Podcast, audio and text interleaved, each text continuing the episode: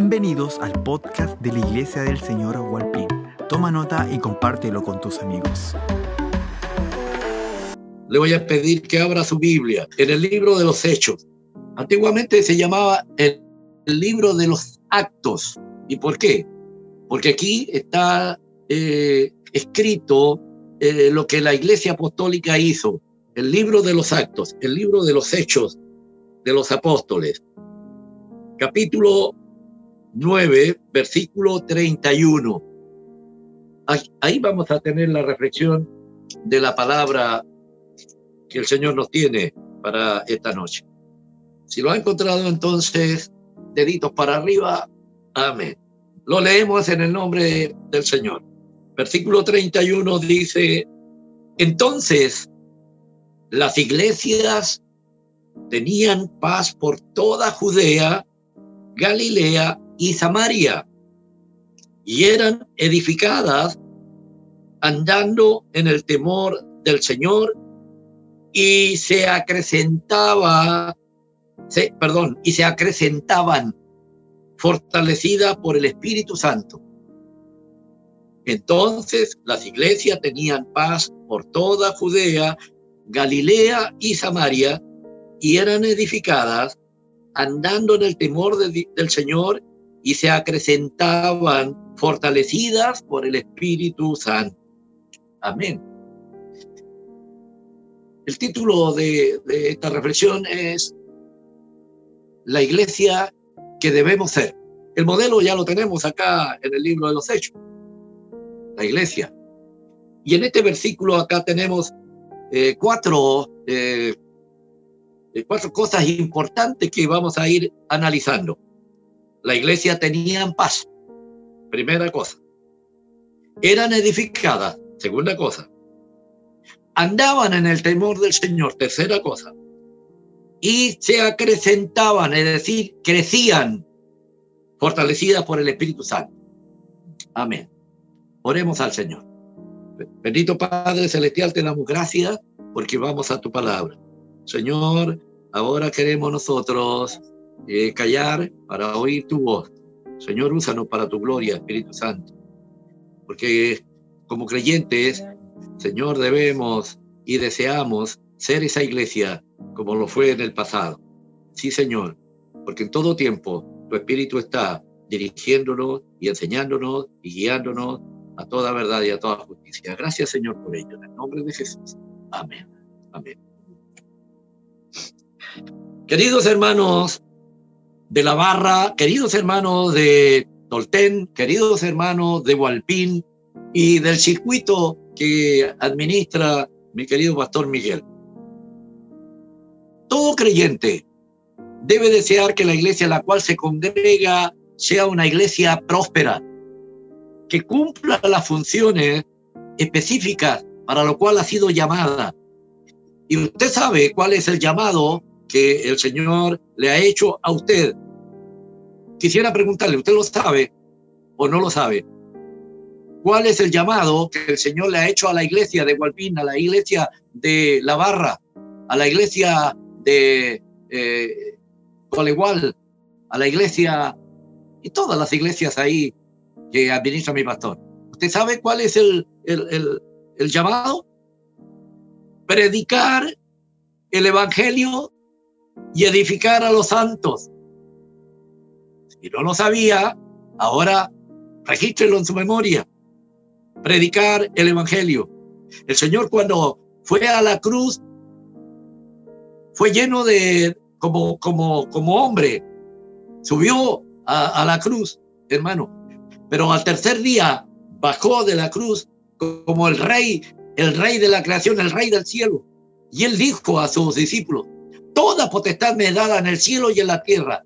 Por tanto, por esta razón, porque tengo toda potestad y yo les autorizo a ustedes, vayan, ir por todo el mundo y predicar el evangelio a toda criatura. El que creyere y fuere bautizado será salvo. Por lo tanto, ese poder que tiene el Señor, ahora Él nos hace, hermanos, ir en esta misión con la garantía de que su presencia estará con nosotros todos los días. Y el Señor así lo dijo, yo estaré con vosotros todos los días hasta el fin del mundo. Así que esa es la función de la iglesia hoy, predicar el Evangelio. Si una congregación, si los hermanos no apuntan a ese objetivo, será una iglesia pobre en su desarrollo. No alcanzará la meta propuesta. La iglesia primitiva la de los hermanos que nacían a la nueva vida en los albores del cristianismo.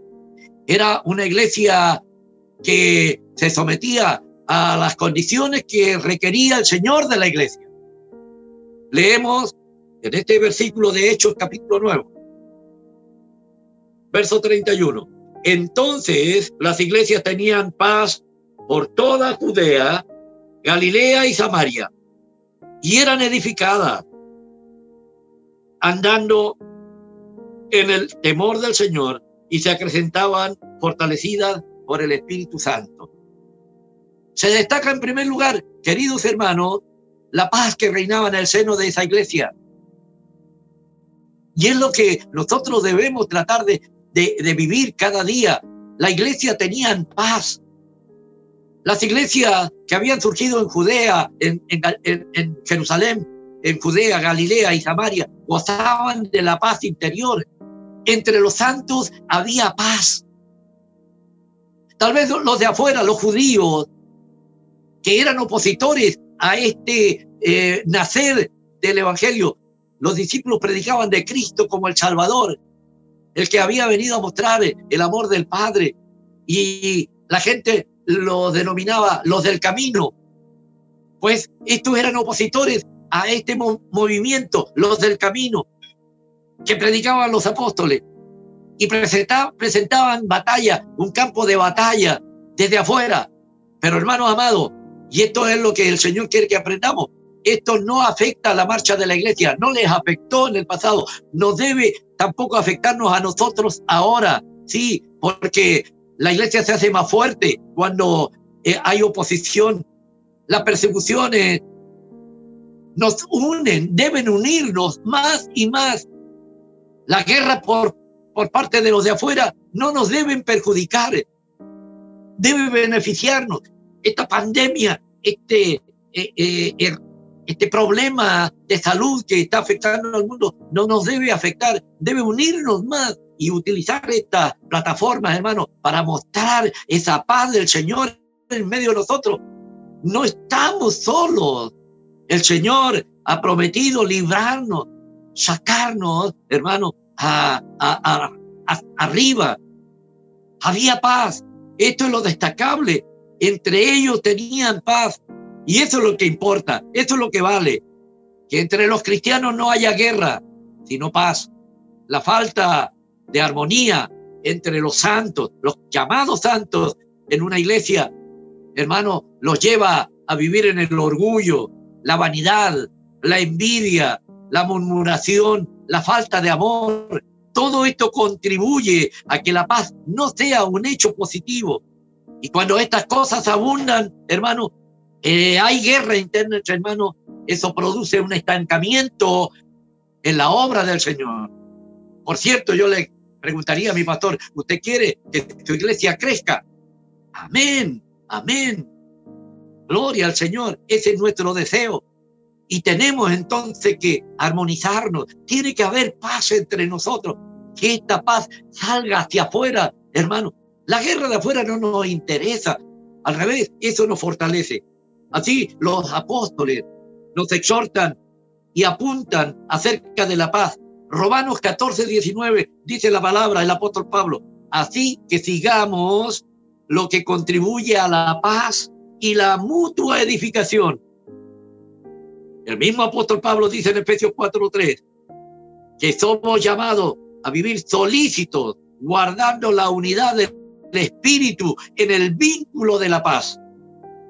Y el autor de la carta a los hebreos, en el capítulo 12, verso 14, dice, seguir la paz con todos y la santidad, sin la cual nadie verá al Señor un espíritu pacífico, queridos hermanos, es de gran estima delante del Señor.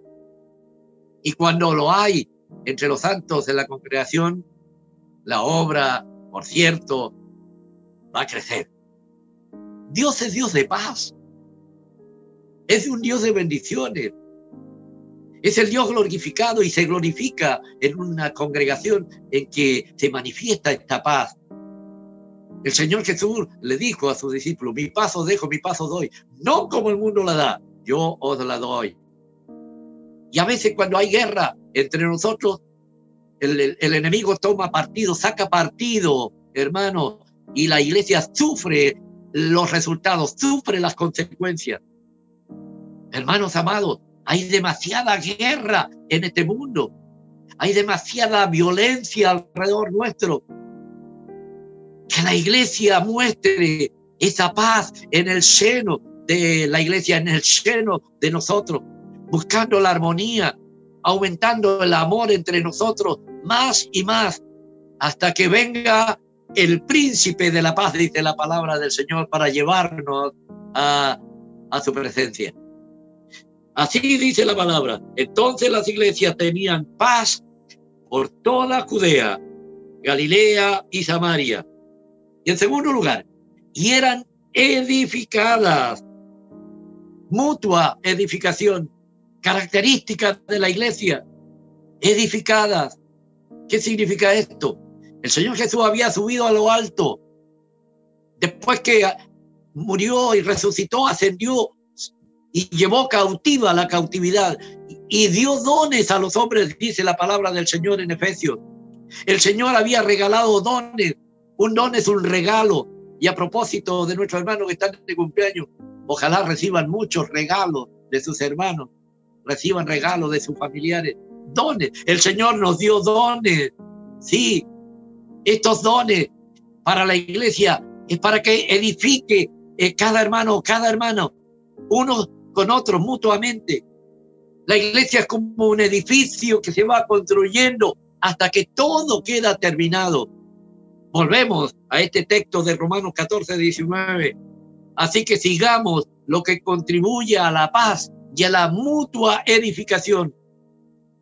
Todo lo que en la iglesia se hace debe apuntar al desarrollo, a la edificación. Debe apuntar animarnos unos con los otros. La iglesia no es un lugar donde vamos a vanagloriosamente a exhibir los dones, los regalos que el Señor nos ha dado. Pablo dice en Corintios que debe haber en lo que se hace y se dice y se comparte el propósito de la edificación. La iglesia debe avanzar y no retroceder. Gloria sea al Señor. Dios que nos permita y nos dé esos dones el Señor nos dé esos regalos para el desarrollo, hermano, porque somos piedras vivas y unos con otros, estas piedras vivas van formando el edificio. Dice la palabra del Señor en relación a esta mutua edificación que Él constituyó en la iglesia primeramente apóstoles, a otros profetas, a otros evangelistas, a otros pastores y maestros. Le pregunto, ¿para qué? ¿Cuál es el fin? ¿Cuál es el propósito? La palabra del Señor lo dice, a fin de perfeccionar a los santos para la obra del ministerio, para la edificación, dice la palabra en Efesios 4:12, para la edificación del cuerpo de Cristo, que los ministros del Evangelio, hermano, que los que predicamos la palabra, sigamos el ejemplo de Pablo, sigamos el ejemplo de esa iglesia apostólica. El Señor nos ha dado dones, nos ha dado regalos para edificar la iglesia. La edificación de la iglesia debe ser el anhelo de, de, nuestro obispo, debe ser el anhelo de los pastores, de los enseñadores, debe ser el anhelo de los misioneros, la edificación del cuerpo de Cristo hermano, debe ser el anhelo para que los creyentes crezcan fuertes, vigorosos. Hermanos amados, en una congregación nadie vive para sí. En una congregación nadie muere para sí. Todos crecemos mutuamente. Todos los creyentes dan su contribución para el bien de los demás. que nuestras iglesias sean así, bien edificadas. ¿Y saben cuál es el fundamento? El fundamento eterno, el fundamento que perdurará siempre, nuestro Señor Jesucristo. Aleluya. Dice la palabra del Señor. Entonces las iglesias tenían paz por toda Judea, Galilea y Samaria, y eran edificadas andando en el temor del Señor. Otra característica de la iglesia. Andaban, entre comillas, andaban, es decir, tenían actividad, desarrollaban ministerios, se movían, sentían la necesidad de extender el Evangelio. Yo los bendigo, hermano, porque lo veo en la plataforma constantemente, cómo están predicando, cómo se levantó este ministro del Evangelio, mi, hermano Luis, eh, mi hermano Luis Bunde. Yo le bendigo, pastor, porque está enseñando a la iglesia, porque hay mover en la iglesia, porque hay vida en la iglesia, porque ustedes se mueven predicando el Evangelio, lo tienden por todas partes.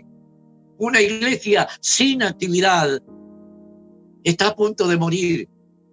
Pero quiero que usted entienda, actividad, no activismo, porque el activismo es lo que promueven los hombres, pero el desarrollo, el trabajo, la actividad que lo hace el Espíritu Santo, como dice la palabra, andaban en el temor del Señor. Actividad. Esta es la mejor manera de andar. No, no podemos pretender servir al Señor de cualquier manera. Ese temor del Señor debe caracterizar nuestro servicio para Él. Algunos, hermanos, toman la obra como pasatiempo. Eso no es andar en el temor del Señor. Porque no quieren estar en el hogar para edificar a su familia, se van al templo. Porque no quieren saber de, los problemas internos de la casa, se van a la iglesia. Sí, hermano. Así quieren hacer un servicio sin temor reverencial. Y sépalo que no habrá resultado positivo. Serán siempre magros resultados, mínimos resultados. La obra no se puede tomar como un pasatiempo para pasarlo mejor, ya que en la casa no tengo para tomar eh, un, un matecito. Me voy a visitar a los hermanos porque me van a dar mate, porque me van a dar esto o lo otro. No, hermano. Eso es lo que lleva a la falta de temor en las asambleas y ha traído tanto daño a nuestras iglesias. Las críticas, las envidias, las envidias entre los obreros, calumnias, falsedades. Eso perjudica en vez de, de edificar. Oiga, si yo me hubiera ido después de la experiencia con, Cardenio Ulloa y no le hubiera dicho nada, oh hermano, habría tenido un cargo de conciencia horrible.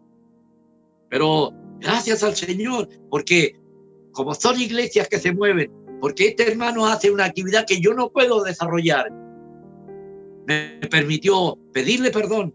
Y así haré, haré que la obra del Señor avance si el Señor me utiliza de una o de otra manera, que sea para la gloria del Señor. Y como la palabra lo dice, que todo lo que hagamos, toda actividad, lo hagamos en el temor del Señor. Amén. Esta actividad, este trabajo es necesario. ¿Y sabe por qué? Le voy a decir el versículo. Pues la mies es mucha. La mies es grande. Y los obreros son pocos.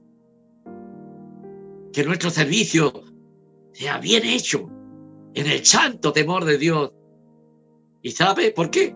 Porque un día vamos a tener que dar cuenta a Dios de nuestro ministerio. Hermana amada, yo te voy a decir, tú que vas una, dos o tres veces a la semana, cuando no había cuarentena, al templo a tomar la escoba o los útiles de aseo para limpiar el templo, no piensa que ese trabajo es para sentirse menospreciado o menospreciada. Hermana amada, estás haciendo? Es un ministerio. ¿Por qué estás limpiando el templo? Lo estás adornando, limpiando, para que cuando lleguen los hermanos a adorar, a alabar al Señor, estén en un ambiente agradable. Hermano, tú que ocupas el lugar en la portería, que el Señor te dé gracia para atraer a los hermanos, para cuidar de los niños a la hora de desarrollarse el culto. Eso es trabajo y tenemos que dar cuenta a Dios. No solamente el trabajo importante es predicar, no solamente trabajo importante es salir a misionar, no es trabajo importante tan solo, hermanos amados, ser un, un, oficial de la iglesia y que me dan oportunidad para orar, para predicar, para mostrar lo que he aprendido. No, también ese trabajo que haces tú. Es un ministerio. Tenemos que dar cuenta a Dios. Y cuando tú lo hagas, lo hagas con alegría. Eso hace crecer la obra del Señor. Iglesias activas, iglesias que trabajan en el temor del Señor. Entonces, las iglesias tenían paz por toda Judea, Galilea y Samaria. Y eran edificadas, andando en el temor del Señor. Y, mire, qué característica. Y se acrecentaban,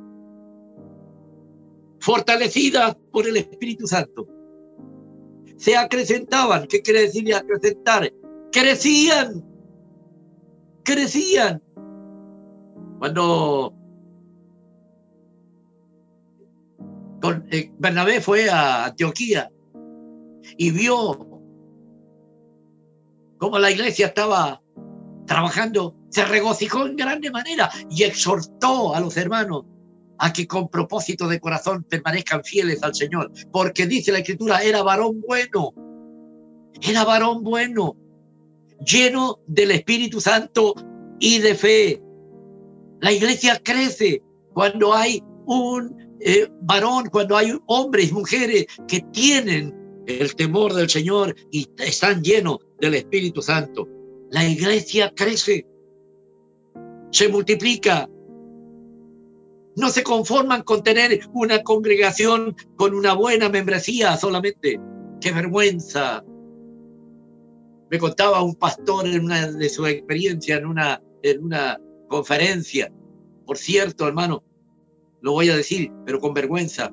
No es de nuestra congregación, pero me decía, pastor, qué pena que la iglesia ha cambiado tanto, porque cuando nos reunimos cuando llegamos a nuestra conferencia y comentamos cómo va, lo primero que surge en la conversación es, ¿cómo, cómo te va la iglesia? ¿Cuántos miembros tiene? ¿Cuánto es el diezmo que recibe? Hermano, eso avergüenza. Eso no, no, no está la iglesia funcionando en el poder del Espíritu Santo. No están siendo fortalecidos con el Espíritu Santo. Hermanos amados, no hay que conformarse con tener una buena membresía porque eso nos ha de traer beneficios personales.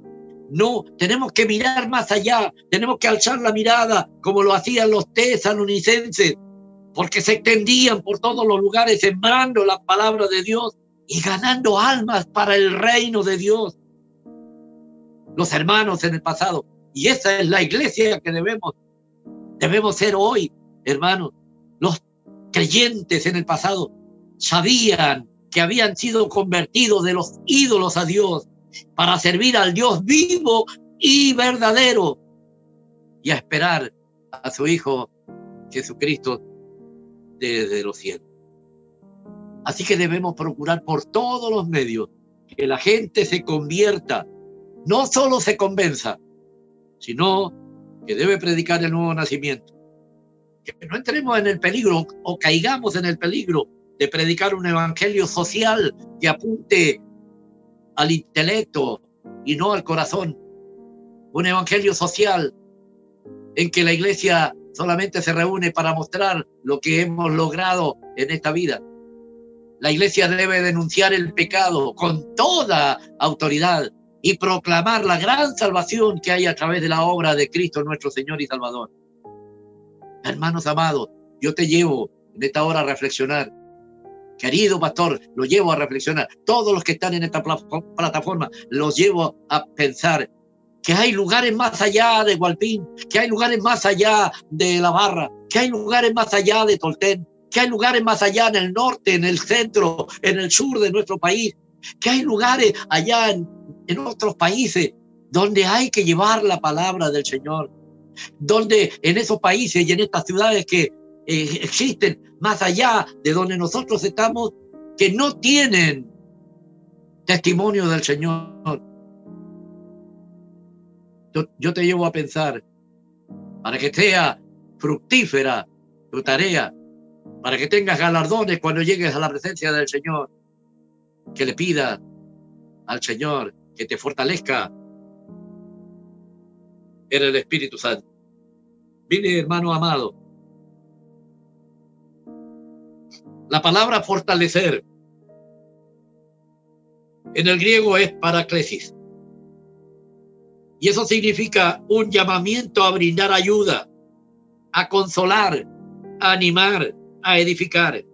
Paraclete constituye una presencia fortificante para alguien que clama por ayuda. Es una ayuda que llevamos para fortificar, para dar sostén. Paraclesis, que significa consuelo en el griego, puede venir a nosotros por medio del Espíritu Santo y de las escrituras. Por eso, hermano, yo les llevo a pensar. Hay un hombre llamado Pablo Muñoz. Él estaba en un país del África y el Señor lo movió, lo motivó el Espíritu Santo a ir a un país más al interior del África, se llama Burkina Faso. Yo no sé si alguno de ustedes lo ha visto en el mapa, oiga, ni el nombre. Yo recuerdo al pastor eh, presidente de la misión que hizo reflexión con respecto a eso. Dijo, no me acuerdo del nombre, no lo sé nombrar, pero es, un nombre raro. Burkina Faso. Este hermano con su familia, el Señor lo amonestó. Y es un misionero de nuestra iglesia, el hermano Pablo Muñoz. Él se fue a un país donde no se habla nuestro idioma, donde no tiene los recursos que tendría si estuviera en nuestro país. El Señor lo, motivó a llevar, hermano, la palabra de Dios a un país extraño, con un idioma diferente. Ahí está nuestra hermana Silvia en, la India junto a su esposo George. Mi pastor Wilfredo en la República Oriental del Uruguay. Acá en Chiloé tenemos a nuestros misioneros. Hermanos amados, tal vez tú no puedas ir allá, tienes el deseo, el anhelo, pero no ha llegado el tiempo. Pero si tú le pides al Espíritu Santo que te guíe, que te haga ser como la iglesia del pasado, Tú podrás orar por estas personas, orar por estos misioneros, orar por tu pastor, orar para que el Señor le abra los cielos y la gracia del Señor descienda. Tú puedes interceder por ellos, puedes dar, puedes retribuir para la obra del Señor. ¿Por qué? Porque tienes el poder del Espíritu Santo y todo lo que haga no será en vano. El Espíritu Santo es el que redarguye al mundo de pecado, de justicia y de juicio.